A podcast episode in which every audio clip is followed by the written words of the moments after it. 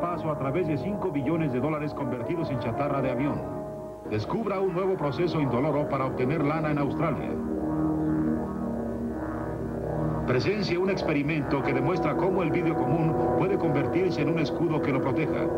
Lo extraño, lo fantástico, lo inesperado. Esta es la clase de cosas de las que un hombre llamado Robert L. Ripley nos dice. Todo relacionado No es nada ten un 20% de fantasía. Non aceptamos queixas.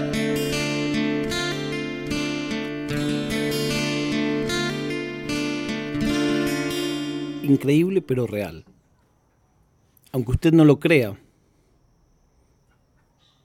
esto es increíble. El show de Ripley, todos eran nombres de un mismo programa. A mí me encantaba. Ese y uno de los Guinness eran las primeras alboradas de cosas bizarras. Era la cultura del meme antes de la cultura del meme. Era en la época en que yo todavía iba al colegio primario y daban estos videos en la tele de todas unas cosas que no las podías creer. Un chabón altísimo, otro que tenía 12 dedos, otro que comía serpientes y así todo. Y yo me volvía loco. Yo decía, yo quisiera conocer toda esta gente de cerca. Quisiera ir a esos lugares. Mostraban en esta aldea, en el medio del África. Y yo me volvía loco. Después conocí ese tipo de cosas. Muchas. Más de las que yo creía. Pero en muchos casos no me hizo falta salir de Banfield. Yo sé que este podcast tiene un disclaimer que dice que 20% de lo aquí expuesto puede ser fantasía. Bueno, hoy ese porcentaje baja a cero. Lo que les voy a contar hoy suena increíble pero real, pero es de punta a punta lo que pasó.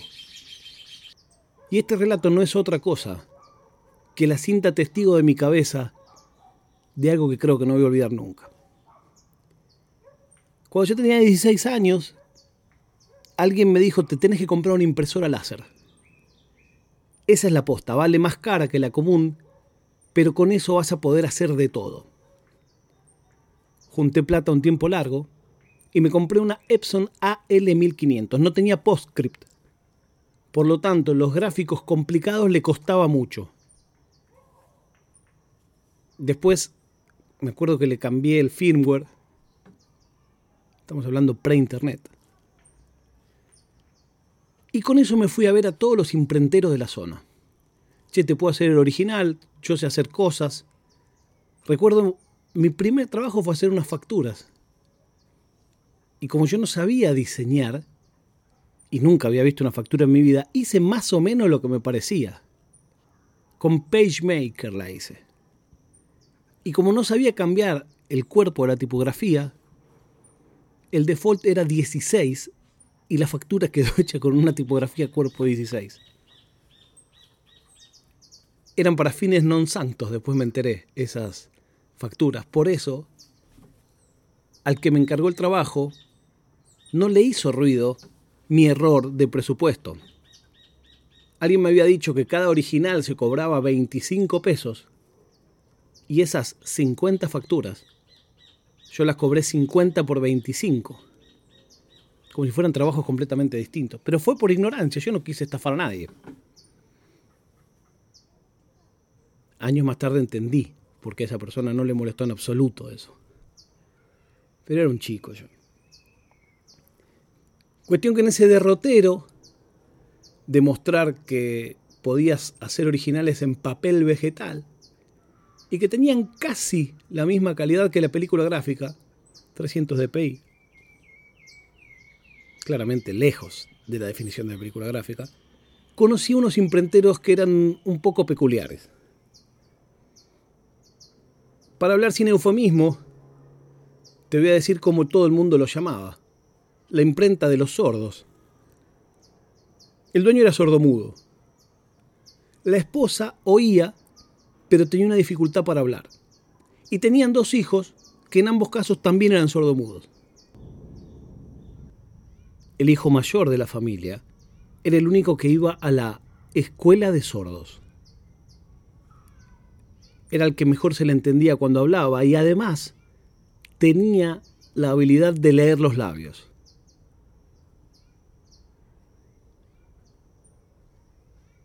Mi rutina era más o menos así. Yo iba una vez por día a la imprenta, me decían si necesitaban algo, entre los cuatro se las ingeniaban para explicármelo, si estaba la madre, yo hablaba y ella me escuchaba, si estaba el hijo mayor, era todo bastante más claro, porque entre que él leía los labios y que podía expresarse nos entendíamos mucho más rápido.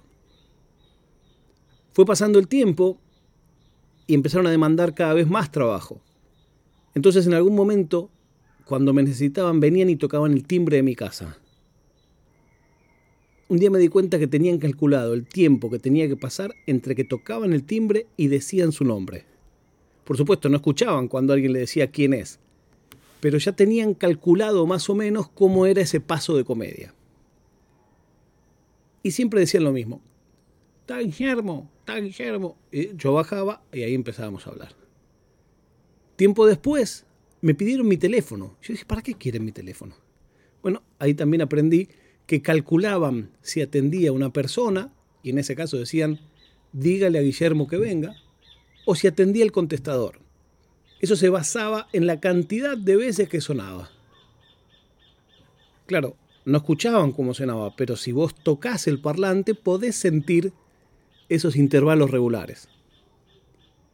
Pero lo que nunca me imaginé es lo que me iba a pasar una vez en que me costó mantenerme serio.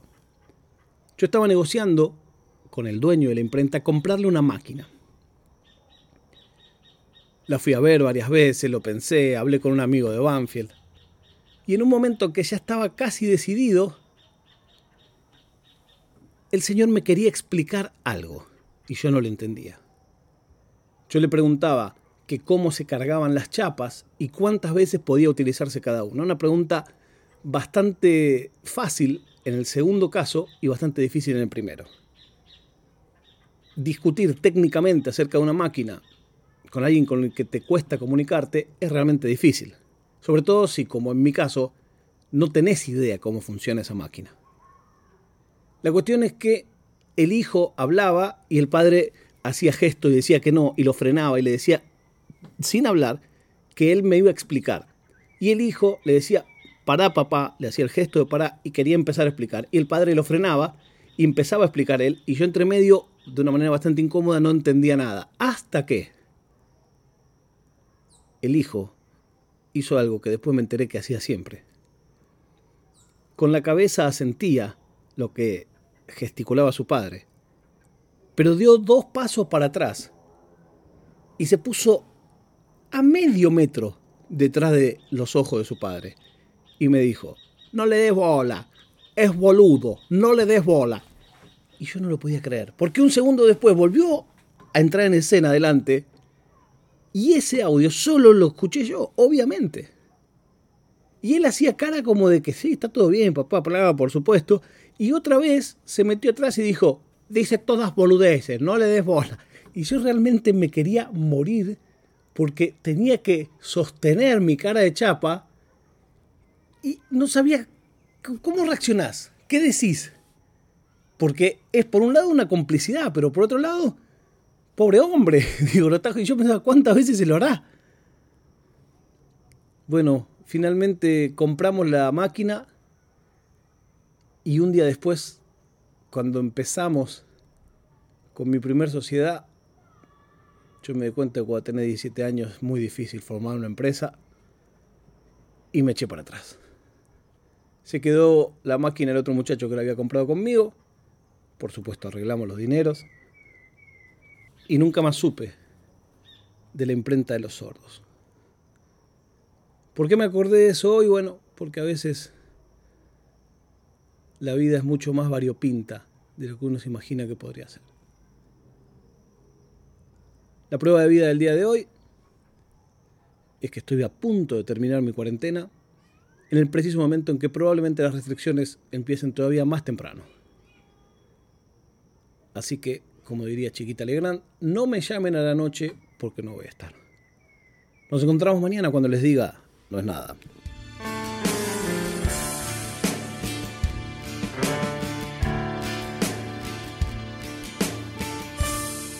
Oficina